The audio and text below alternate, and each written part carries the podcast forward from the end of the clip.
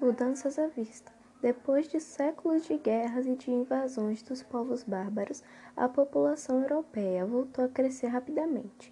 As causas desse crescimento foram as novas condições que passaram a existir a partir do fim do século X, o período que marca o fim da Alta Idade Média e o início da Baixa Idade Média. Confira quais são: o fim das invasões bárbaras. Muitos povos bárbaros converteram-se ao cristianismo pela ação da Igreja e pela conquista de territórios pagãos que não cristãos pela nobreza guerreira, educados pelos valores cristãos, esses povos puderam conviver, se relacionar com as populações herdeiras do mundo romano cristianizadas há mais tempo. A redução das guerras, como os conflitos entre povos bárbaros e cristãos diminuíram a destruição das plantações, das vilas, dos saques, a fome e as epidemias também diminuíram. Mesmo a guerra entre cristãos tornou-se uma função exclusiva dos cavaleiros, mais interessados em fazer prisioneiros e obter resgates do que em matar os adversários e os camponeses que podiam trabalhar para eles.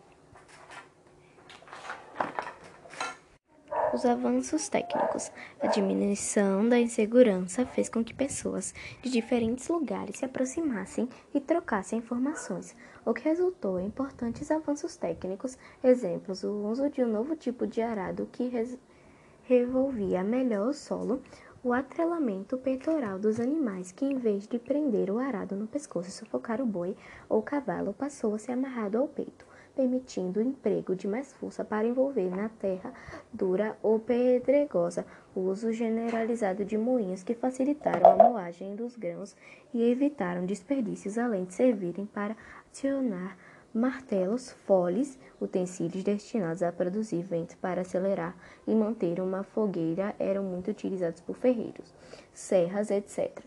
Abertura de novas áreas do, para o plantio. Com o crescimento da população, foi preciso aumentar a, a, produção de alimentos e, para isso, os camponeses começaram a derrubar parte das florestas para drenar pântanos e ocupar encostas das montanhas. O feudalismo em crise.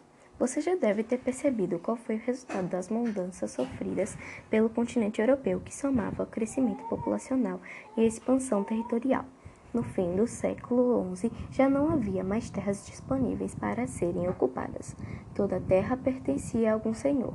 A partir de então, começou a surgir um novo tipo de problema para a sociedade feudal. Não havia terras disponíveis para todos, e muita gente passou a viver fora dos feudos. Os primeiros a sentir o problema foram os nobres, que dependiam das constantes guerras e seu domínio das terras para garantir a sobrevivência. Sem novas conquistas, o número de benefícios é a serem distribuídos entre os guerreiros não aumentava. Os feudos subdivididos, muitas vezes pelas heranças, atingiam tamanhos mínimos. Nessa época surgiu o costume de transmitir todos os bens ao filho mais velho, o primogênito, enquanto os demais eram encaminhados para o clero, para a cavalaria e às vezes simplesmente expulsos da família, transformando-se em fora da lei. Estes também viam nas cruzadas uma forma de adquirir bens, terras e prestígio social. Ameaçados de perder o poder pela falta de terras, muitos nobres passaram a criticar a excessiva riqueza da igreja. Eles diziam que a igreja existia para cuidar das questões espirituais, portanto, não precisaria de tantos bens materiais.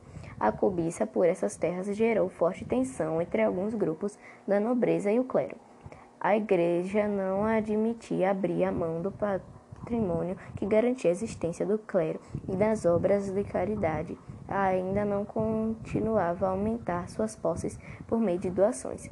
Já os nobres tentavam controlar cada vez mais as igrejas e os mosteiros de suas regiões, nomeando-os parentes para exercer suas funções religiosas. 3. O movimento cruzadista. Enquanto os problemas se multiplicavam, muita gente aguardava ansiosamente pela chegada do, do, juízo final.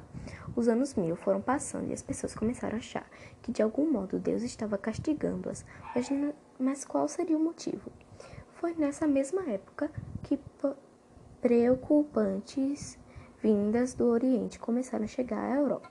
Eles, elas diziam que os muçulmanos haviam iniciado uma guerra santa para reorganizar seu império dividido. Foi então que o imperador bizantino pediu ajuda ao Papa Urbano II para conter esse avanço. O Papa viu a oportunidade para resolver vários problemas que se acumulavam na Europa. Afinal, a guerra contra os infiéis era também uma guerra santa, uma cruzada, dizia respeito eh, a todos os cristãos. Coisas adicionais que não tinham no roteiro. Os europeus atendem em massa ao chamado do Papa, o desemprego, a religiosidade do homem media, medieval. São alguns dos fatores que explicam essa rápida adesão.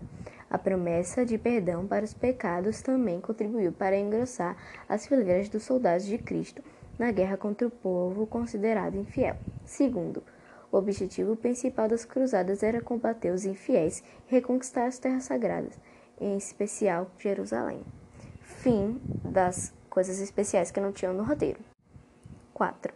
As consequências das cruzadas. Apesar do fracasso da tentativa de expansão da sociedade feudal para o Oriente, as cruzadas tiveram um papel muito importante para o renascimento comercial europeu, promovido pelos constantes deslocamentos populacionais. Isso resultou na formação de uma nova sociedade que voltava a praticar o comércio.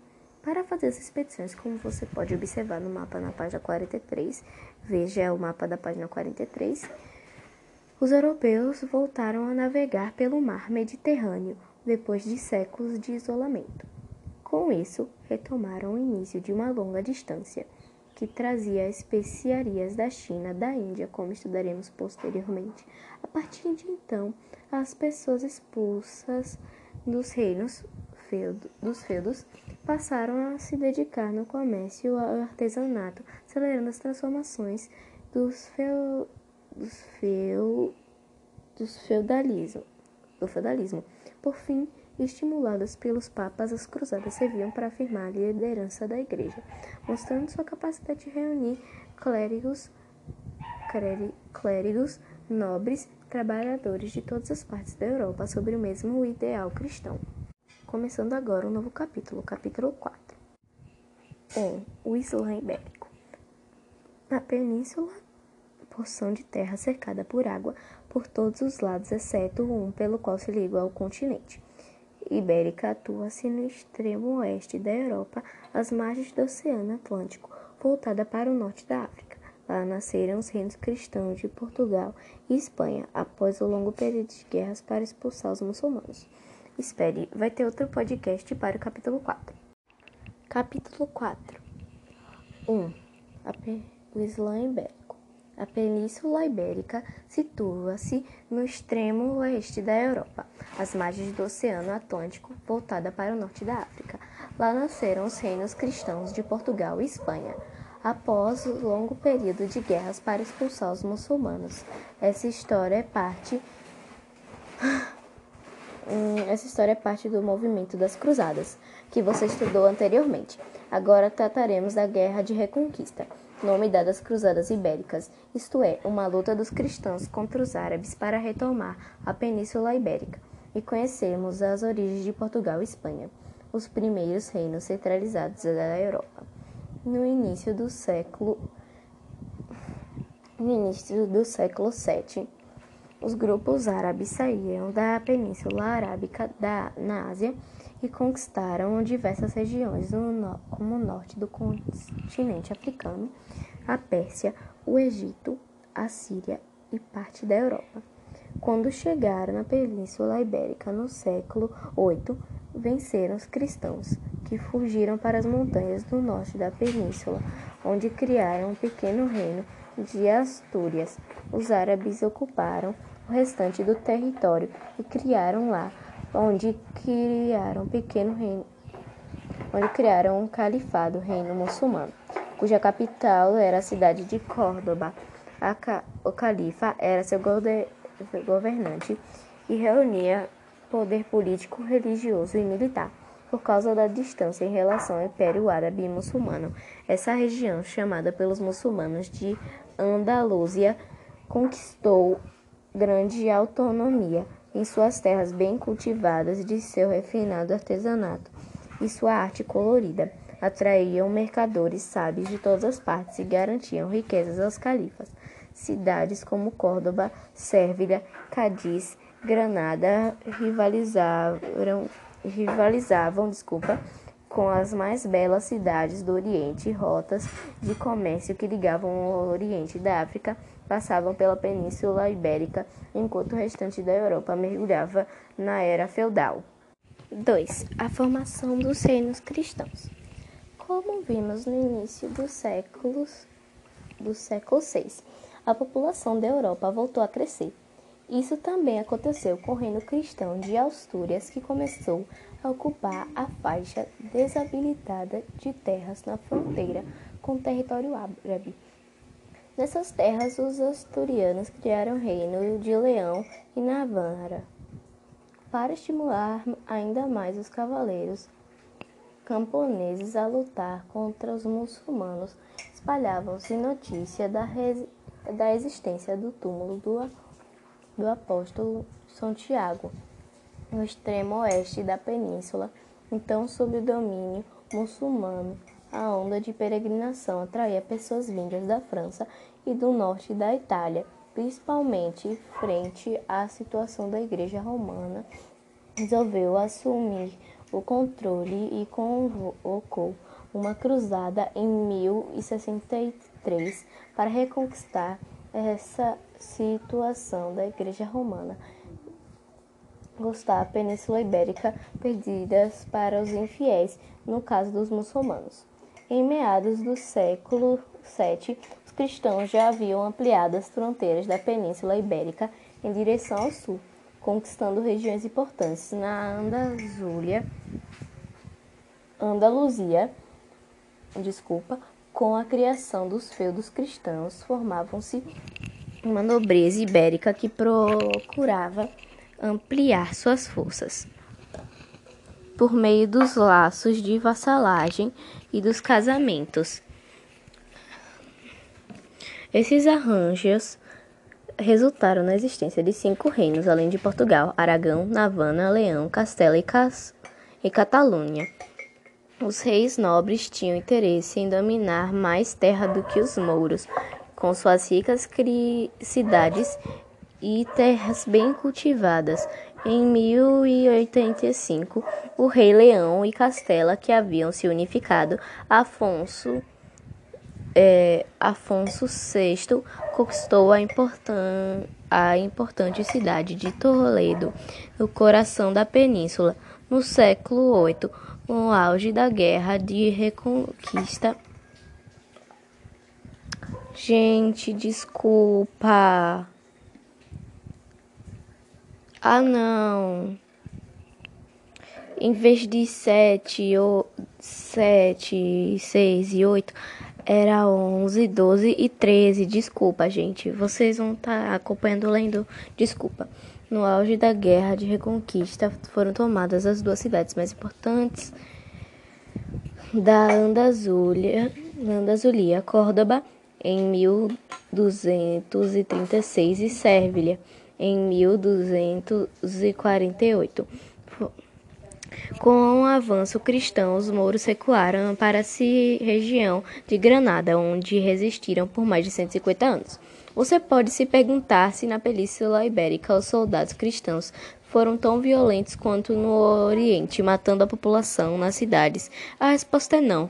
Claro que no momento da conquista, quando os dois exércitos se enfrentavam, a população atacada resiste sempre à violência e morte, mas de forma geral não era essa a intenção dos conquistadores. Os reis cristãos precisavam daquelas pessoas. Como não havia inicialmente a população cristã em número suficiente para garantir a ocupação das terras conquistadas, e mesmo tempo novos senhores que não podiam abrir mão dos trabalhadores e das técnicas agrícolas, artesanais e comerciais dos muçulmanos e judeus, eles acabam respeitando essas comunidades. Origens do Reino de Portugal. A expansão do reino unificado de Leão e Castela em direção ao oeste levou cristãos às terras ao sul do rio Minho, onde foi criado o condado portucalense. Inicialmente, esse feudo foi concedido a Henrique de Borgonha, um duquês francês que havia se colocado a serviço de Afonso, Afonso VI, rei de Leão e Castela, na luta contra os muçulmanos. Por ter se tornado vassalo de Afonso VI, Henrique recebeu também a mão da filha desse rei, a princesa Teresa. Nesse casamento nasceu Afonso Henriques, que se tornou rei em 1139, transformando o condado portucalense em reino de Portugal e fundando a dinastia de Borgonha.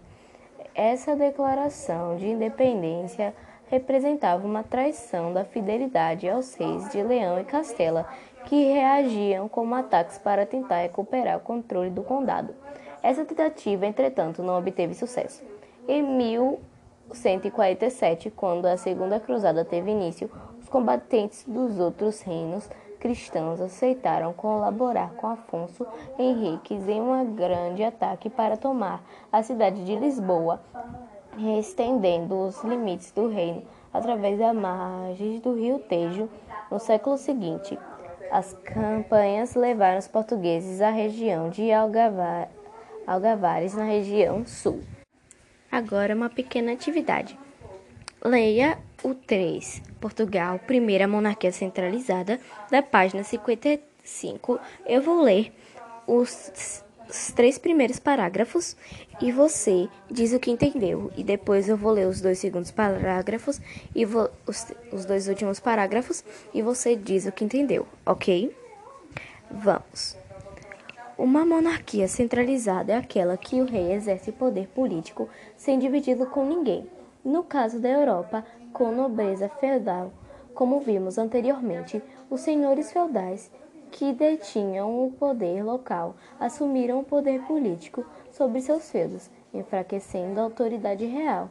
Na Península Ibérica, a realidade da guerra de reconquista acabou dificultando esse enfraquecimento, pois as frequentes guerras obrigavam a nobreza a permanecer muito próxima ao rei, que manteve o controle do poder. Portugal tornou-se o primeiro reino centralizado da Europa no fim da Idade Média. Entre os fatores que contribuíram para isso foram o tamanho relativamente pequeno do reino, que tornava-se necessária a que tornava-se necessária a criação de grandes feudos, tal como tal como a contraste e ameaça constante ameaça, desculpa, representada por Castela, que não reconhecia a dependência portuguesa e continuava a buscar o domínio daqueles territórios. Isso continha pre... as pretensões de autonomia da nobreza de Portugal, que para manter seus status dependia da manutenção do rei. Sem esperanças de expandir para leste ou para sul, Portugal se lançou no Oceano Atlântico. As atividades ligadas ao mar, como a pesca, navegação e produção de sal, tornaram-se cada vez mais importantes. As cidades cresciam nelas e surgiu o comerciante, o homem que vivia do comércio. No, segundo, no século XIV, é, os mercadores italianos passaram a usar navegação marítima para atingir o norte da Europa, em vez do tradicional caminho terrestre. Com isso, cidades portuguesas como o Porto e Lisboa tornaram-se pontos de parada obrigatória para os mercadores italianos. A partir desse contrato, os comerciantes se fortaleceram e os portugueses aprenderam mais modernas técnicas de navegação e comércio. Então, pause o podcast para você poder falar o que aprendeu. Já que você já parou e falou o que você aprendeu, agora vou ler o segundo parágrafo. Espere um pouco. Pronto, aconteceu os negócios aqui. Começando a ler os dois últimos parágrafos. O crescimento do poder dos comerciantes desconectava a nobreza em 1383, quando o rei Dom Fernando I morreu sem deixar herdeiros masculinos. Alguns membros da nobreza planejaram unir-se novamente à coroa castelhana, uma vez que a filha de Dom Fernando, Dona Beatriz, era casada com um monarca castelhano. Rapidamente os comerciantes levantaram o povo contra essa traição com o apoio do meio-irmão do rei Dom João, que nasceu em 1383 e morreu em 1433, conhecido como Mestre de Avis. Iniciou-se então uma guerra opondo Dom João I e a grande parte da população ao rei de Castela, apoiado por nobres portugueses que não viam os bons olhos o crescimento do poder dos comerciantes. O exército castelhano chegou a César Lisboa, mas foi derrotado para a chamada Batalha de Aljubatora em 1385. Os nobres derrotados perderam seu poder para o novo rei português. Em compensação, a monarquia ficava livre para criar regras favoráveis aos comerciantes, seus aliados, impulsionando assim as navegações e a conquista de novos espaços para o comércio. Agora vou falar as partes que não estavam no roteiro da página 56 que o tio mandou destacar porque ia cair em prova. Com Dom João I foi iniciada a dinastia de Avis, que governaria Portugal até 1580. Esse episódio que selou a independência de Portugal em relação a Castela, chamado de Revolução de Avis, em 1385. Vou repetir. Com Dom João I foi iniciada a dinastia de Avis, que governaria Portugal até 1580. Esse episódio que selou a independência de Portugal em relação ao castelo é chamado de Evolução de Avis. Agora, pause e o podcast e diga o que você entendeu nesses dois últimos parágrafos. 4. Espanha, segunda monarquia centralizada. Calma, gente, esse é o último assunto. Na época da Revolução de Avis, havia outros três reinos cristãos na Península Ibérica: Reino de Navarra, Reino de Leão e Reino de Castela e Aragão, que incorporou o antigo Reino da Catalunha, além do Reino de Moro de Granada. Os reis ainda procuravam fortalecer seus reinos pelos laços de casamento.